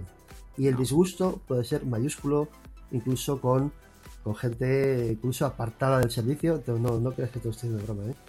Gente apartada del servicio una temporada, ¿eh? que le ponen a pensar. Le ponen a pensar una temporada porque fracasó en una reducción. Yo tuve un marrón, Eduardo, con una reducción, la hice, la monté parda, ¿eh? al principio. Y llamé a uno, bueno, yo trabajo en una compañía india, mm, vino uno, personas que tienen una mente privilegiada, y él hmm. tenía, de hecho, le vi cómo lo hacía, tenía un procedimiento para resolver eso. Entonces, lo que hizo, dije, coño, me lo apunté y efectivamente puedes, digamos, hacer un rollback de tu metedura de pata. ¿eh? Y todavía me dura el agradecimiento. Como, como un extend otra vez para dejarlo como estaba, ¿no? Ya no me acuerdo lo que hizo, pero usó el Resize File System eh, y lo llevó a la antigua, a la, a la a la primera, al primer tamaño antes de que yo hiciese el, pero no puedo, lo tengo difuso, lo tengo por ahí, lo tengo por ahí uh Pero que caso me dijo, eh, Luis, you never eh, eh nunca, nunca más. never try to, to decrease extension. It's a very, very, very, very dangerous. Luis. Mm, además con ese acento. Sí, we have to avoid this from happening. no, no, es, es que, claro, es que y luego hay, es que a mí, a mí me pasa mucho con clientes de necesito más disco. Luego si eso lo reducimos, dices, no, te lo puedo reducir, amigo. Eh, esto no es un OpenVZ, ¿sabes? O sea, no puedo hacer eso. No, no, no, no, no. No, no, con el EVM, por lo menos. No, no, claro, claro, claro. Es con el, el, Y, hay gente que le cuesta interiorizar eso y dice, pero yo he visto que es posible. Y dices, también es posible que te pegues un tiro y que no te mates. Bueno, pues vamos a extender, Eduardo, desde la capa de storage, ¿vale? O sea, Venga. tecleo, tecleo, o sea, tecleo VGS o VG Display con el menos V, o ya no sé muy bien cómo va. Yo tecleo siempre VGS y veo si tengo espacio disponible. No lo tengo, no lo tengo. Eh, tres y pico de la mañana. Despierto despierto al de storage, ¿vale? Y el de storage crea una LUN ¿eh? de, por ejemplo, 50 gigas y me la exporta, ¿vale? Me la exporta a mi máquina. Entonces, esa LUN, cuando él me da esa LUN, me da un identificador larguísimo, larguísimo, ¿eh? que es el UID de esa LUN, ¿entiendes? Yo esa LUN la voy a ver como un dispositivo por bloques desde mi equipo. Entonces, tecleo, como mi máquina está conectada a, digamos, a los, a los a las máquinas eh, de almacenamiento por Fiber Channel eh, y tiene instalado el multipath, yo te creo multipath menos LL, tubería grep y ese ID que me ha proporcionado el de storage. Ese ID de esa LUN que yo lo voy a ver con un dispositivo por bloques. Y puede ser que lo vea o puede ser que no lo vea. No lo veo.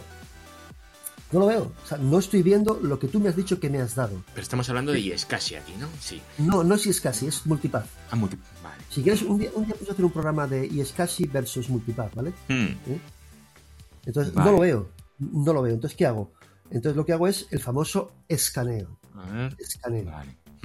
Hago un, el, eco este famoso, eco barra, o sea, eh, eco, se abren comillas, tres guiones, se cierran comillas, mayor que a sys, class, host, mm. SCSI host, host 0, scan, intro, ¿vale?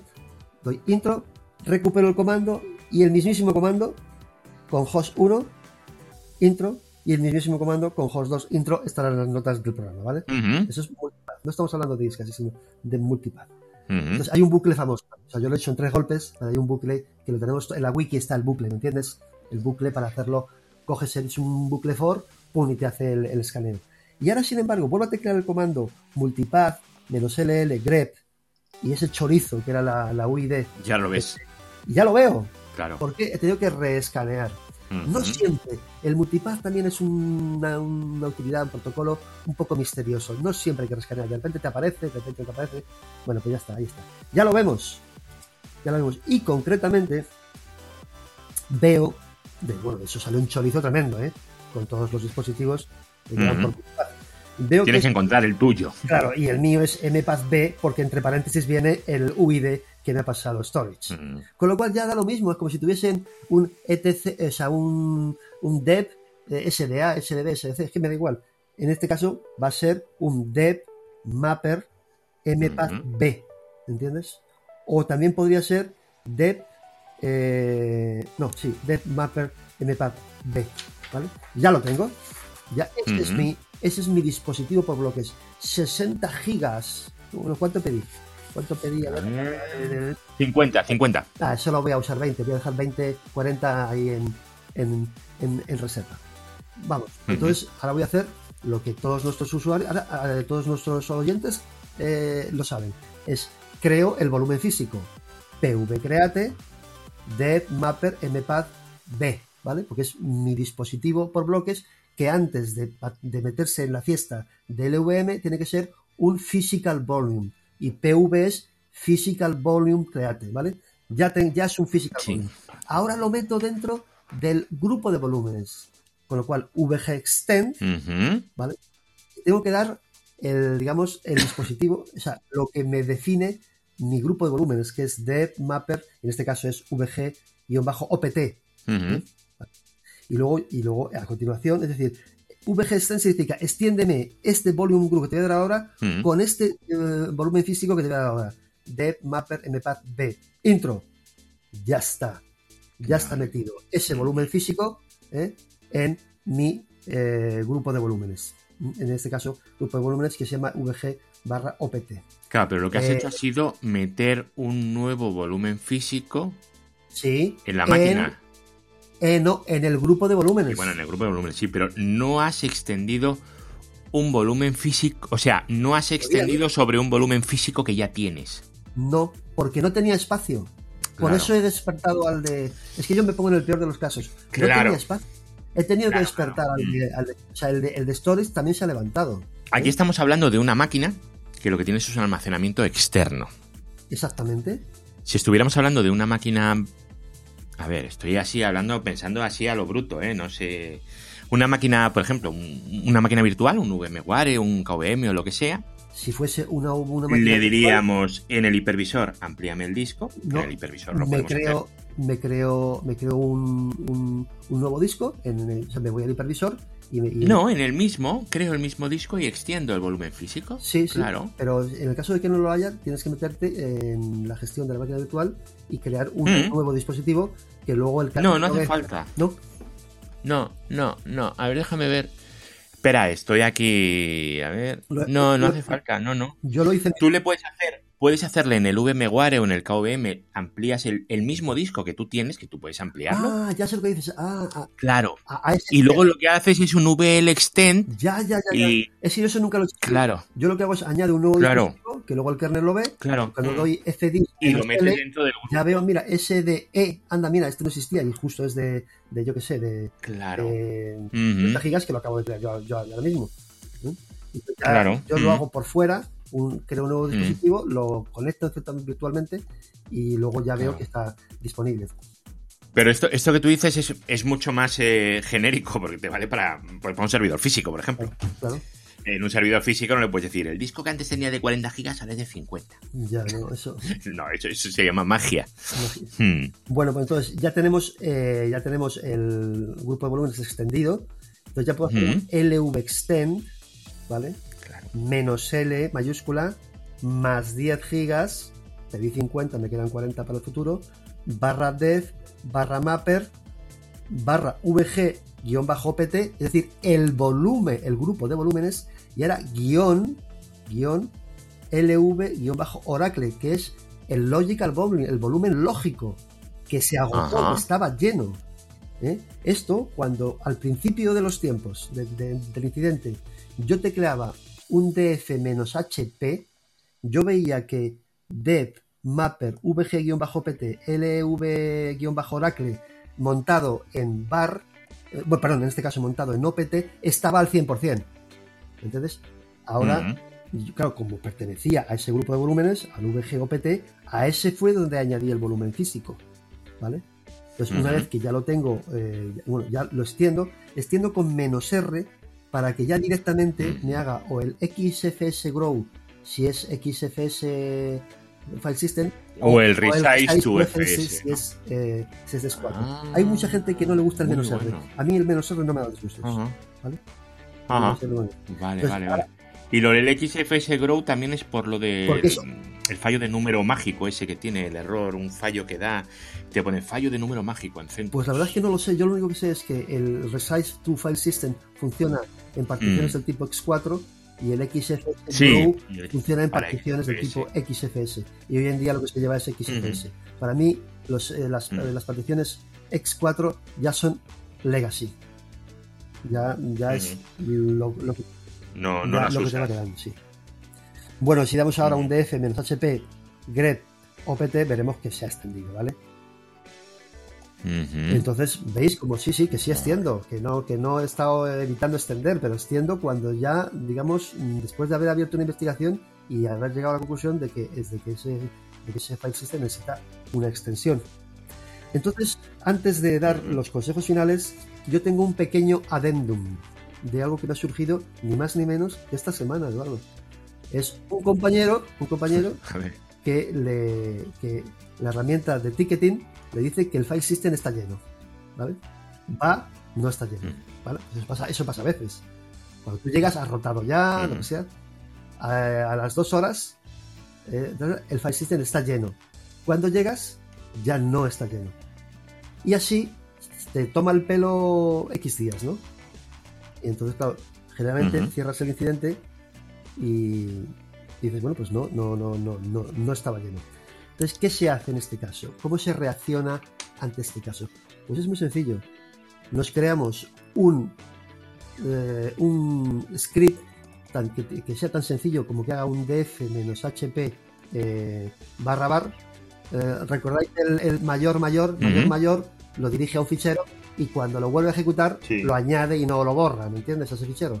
Entonces, creamos un script que, digamos, vuelque, que vuelque eh, la información de ocupación y de, y de y, por ejemplo, que te, que te muestre de, menor, de mayor a menor el tamaño de los archivos de esa partición. que eso te muestre, por ejemplo, los 20 primeros de mayor a menor. ¿Entiendes?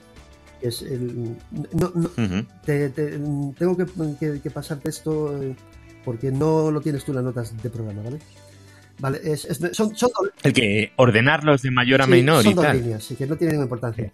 El sort. Sí, sería de do, o sea, uno sería df menos dsh barra bar, ¿vale?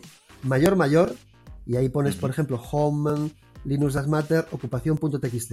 Y esto, es, siguiente línea del script, do menos kxa barra bar, tubería sort menos nr, Mm, tubería head-20, es decir, muéstrame solo los 20 primeros, eh, dirigido, barra barra, a home, linux, das matter, files.txt. Entonces, si eso lo pones en un cron 48 horas y cada media hora, tienes 96 tomas, ¿me entiendes? Metes como, como, como, yo qué sé, como una cala en el sistema para probarlo. Dices, ahora no se me escapa. No se me escapa, no, se me escapa. Eh, entonces, eh, a ver, entonces ya veáis, pues sí, efectivamente, de vez en cuando se está llenando. Si tú ves que efectivamente hay un patrón de llenado y luego de corrección, ¿vale? Si ahí ya hay que tomar una decisión. ¿Qué hago? Extiendo un poquito, más que nada porque durante ese tramo en el que se llena, a lo mejor pasa algo. Entonces, si hablas con el del aplicativo, te dice, pues es que esto es así, yo no puedo hacer nada. Pues extendemos sin ningún problema. ¿Cuál es alarma recurrente? Que no, que en principio parecía una fake alarm, no es tan fake alarm, sino que no da la cara porque tiene un sistema derrotado muy efectivo, pero hay momentos en los que el sistema está lleno y eso hay que corregirlo. Cuando el río suena es que agua lleva. Y bueno, pues con estas últimas declaraciones yo ya no tengo más que contaros, que es que hay que diseñar apropiadamente bien el tamaño de las particiones, es decir, eso uh muy claro. Eh, ciertas particiones como boot, tmp, bar, opt, home, usr tienen que tener su propia partición. ¿eh? Eh, vamos a ver, hay que chequear los settings de configuración de las rotaciones, esos que estaban en, etc log, sí, rotate. Punto, D, a ver si está el compress, a ver si está el wiggly, a ver si cuál es el tamaño mínimo, etcétera. Eh, en el caso por ejemplo, de, que entras en, la partición y tienes pues, pues forzar rotado o comprimir, es lo que, es lo que hemos hecho durante, durante, el programa. Eh, también se puede hablar con la gente del aplicativo a ver si pueden bajar el log level ¿eh? ¿Eh? Mm, o si, digamos, tolerando ese log level, podemos filtrar algunos mensajes que es que no llevan a ninguna parte. El rules. poner rules. Eh, y luego lo que pongo es que si después de todas estas indagaciones descubrimos que el espacio es insuficiente, es decir, yo ya, ya hemos bajado el log level, hemos corregido el, tiempo en el que el TMP se hace mm. alguna autolimpieza, hemos, hemos pasado por todo el proceso, es decir, eh, quieren más kernels, en la aplicación de repente suelta más materia temporal. Todo lo que nos ha pasado, si al final tiene una justificación, extendemos sin ningún problema, ¿vale? Y luego vemos qué pasa y el, tiempo, el tiempo lo dirá. Y por mi parte, Eduardo, no, yo sé que si ahora mismo abriésemos los micrófonos, ¿eh? llamarían montones de, oyentes diciendo, oye, pues es que a mí me pasa esto, esto, esto. La casuística mm. es infinítica, infinita. Sí, Esto, aquí, puede, aquí cada uno puede tener historias de estas. Eso es como cuando yo compartí piso, Eduardo. Yo podía escribir un libro hmm. yo, y compartir el piso con mucha gente. Yo podía escribir un libro sobre las cosas que me pasaron compartiendo piso. Son infinitas, ¿no? Y, pues esto es hmm. igual. Cada uno podría decir, vale, me ha gustado el programa o me ha aburrido o lo que sea, pero no se ha hablado de mi libro, ¿vale? Y a mí me pasa esto y no lo habéis Eso, eso pasa siempre, siempre, siempre. Eso de no se ha hablado de mi libro, eso es una cosa que sepas que pasa siempre. Da igual lo que le dediques a hablar de algo, siempre hay algo de lo que no se habla. Bueno, y como dije en mi presentación fundacional, hay cosas, digamos, divertidas, cosas interesantes y cosas importantes en producción. Esto, desgraciadamente, no es, es importante, ¿eh? Eh, no es muy divertido, pero yo creo que es importante en producción. Yo creo que la gente que trabaja en entornos grandes o va a trabajar en entornos grandes, ¿eh? nos va a agradecer este, este, este programa que me ha costado, Eduardo, grabarlo. Porque mira que esto lo detestas, ¿eh? ¿De esto el que los las charlas esas de, mm, de, sistemas así por debajo de a ver detestar no no lo detesto. Lo único que jolín es que esto es algo que le tengo mucha manía. Sí es un, es un poquito espeso porque es que entras en la máquina ponte a buscar a ver dónde está patatín patatán lo encuentras. Y cuando por fin lo encuentras normalmente es siempre lo mismo y entonces se lo dices al cliente, pues claro, las máquinas las administro yo, pero son de clientes, igual que a ti. Oye, mira, ¿eh? ¿qué estás haciendo esto, pito, flota? Y la respuesta suele ser, ¿y eso cómo es posible? dices, pues chico, es tu máquina, tu servicio, tú sabrás qué estás haciendo. Y al final te toca indagar dentro de lo que debería hacer el cliente. Pero vamos, y luego los binary logs de, de MySQL, que eso, gracias a Dios, hace muchos años que no, que yo no lo veo. Pero eso, eso fue sangriento hace muchos años. Sí, sangriento. Fue sangriento, aquello fue sangriento, sí, sí, sí, sí. ¿Y tenías, tenías tu wiki con el conjunto de herramientas de, conjunto de comandos para corregirlo? Yo mi wiki la debí de empezar en el año, no lo sé. Pero si DidiWiki ya ni se mantiene desde hace millones de años. O sea. Como estamos, como estamos en Semana Santa, vamos a pedir a nuestros oyentes que se hagan un análisis de conciencia. ¿Tenéis preparado un conjunto de comandos como los que hemos puesto hoy aquí para luchar contra esta, vamos a llamarlo, pandemia? Porque es, es todas las mañanas, Eduardo, las reuniones de por la mañana, es decir, por la mañana hay una reunión de alineación, todas las mañanas, cuando se comentan los incidentes, o sea, si se comentan 40 incidentes, 8, 9, 12 son file system llenos. Estés en la empresa que estés. Sí, no, no, total, vamos. Yo tengo, em, yo tengo en mi wiki eh, bueno, a ver, cómo actuar ante un file system lleno no, porque lo tengo ya, está bastante interiorizado, ¿vale? Pero cómo hacer la extensión, por ejemplo, yo es algo que no, que no hago todos los días y sí que lo tengo, sí que lo tengo anotado. Claro, claro. O sea, es una cosa que tengo ahí siempre preparado, pues yo qué sé, por lo que pueda pasar, pues ahora esto, ahora lo otro, ahora no sé qué y ahora no sé cuánto. Lo que no tengo y que no perdí el tiempo por razones obvias y evidentes es el de reducción, porque ¿para qué? Si lo único que puedes hacer es suicidarte. Así que eso no se hace y punto directamente, no. no me gusta. Perfecto.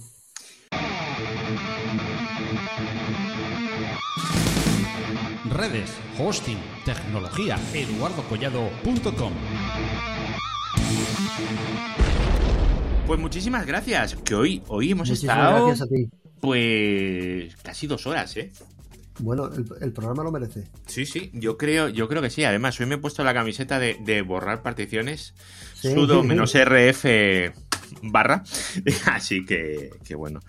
Pues muchísimas gracias y dejamos a ver si la gente tiene dudas, tal, porque de esto se puede sacar. Y voy a coger todas las notas que se ha currado aquí el amigo, os lo tengo que decir, yo no he hecho ni el huevo en este audio, para prepararlas ahí y que podáis eh, utilizarlas.